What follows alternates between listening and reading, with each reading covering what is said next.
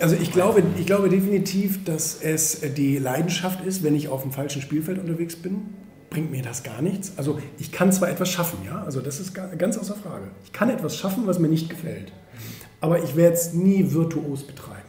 Also ein, ein Beethoven wirst du nur, wenn du die Musik liebst und fühlst und ja, das ist also sehr adaptierbar auch aufs, aufs unternehmerische Umfeld.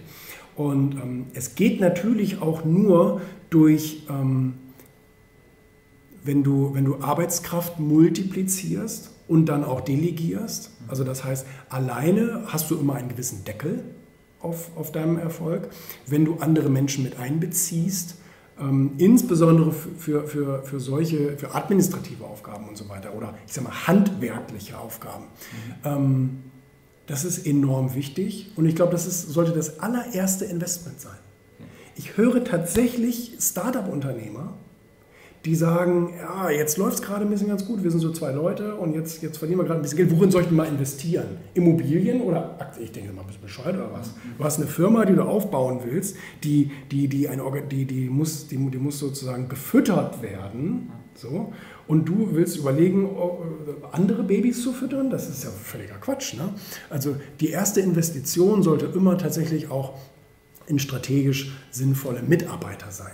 Das kann erst auch erstmal von mir aus ein Minijobber sein. Ich halte tatsächlich viel von eigenen Angestellten, also nicht nur Freelancer. Kann man am Anfang machen, habe ich auch gemacht, aber ähm, so schnell wie möglich auch eigene, ähm, eigenes Know-how in der eigenen Firma aufbauen. Weil das ist etwas, was dann Beständigkeit hat, solange der Mitarbeiter eben auch bei dir im Unternehmen ist. Und, ähm, und du bist auch wieder weniger abhängig von irgendwelchen Freelancern, die sagen, ich verdoppel jetzt die Preise, weil es läuft gerade so gut bei dir. Na, jedenfalls, ähm, eigene Mitarbeiter halte ich für ähm, einen, einen wichtigen Investitionsfaktor am Anfang. Und ähm, wie gesagt, es können erstmal kleine Stellen sein, die können sich dann ja äh, nachher ausblähen zu Vollzeitjobs und dann zu gut bezahlten Vollzeitjobs und so weiter. Ähm, das ist also enorm, enorm wichtig. Und natürlich, das habe ich auch in meinem, äh, in, in meinem äh, Erfolgbuch geschrieben, eben auch die Veränderung am Markt wahrnehmen. Mhm. Also wie verändert sich der Konsument? Auch es gibt ja nicht nur den Konsumenten, sondern es gibt ja die Konsumenten und da gibt es wieder verschiedene Gruppen?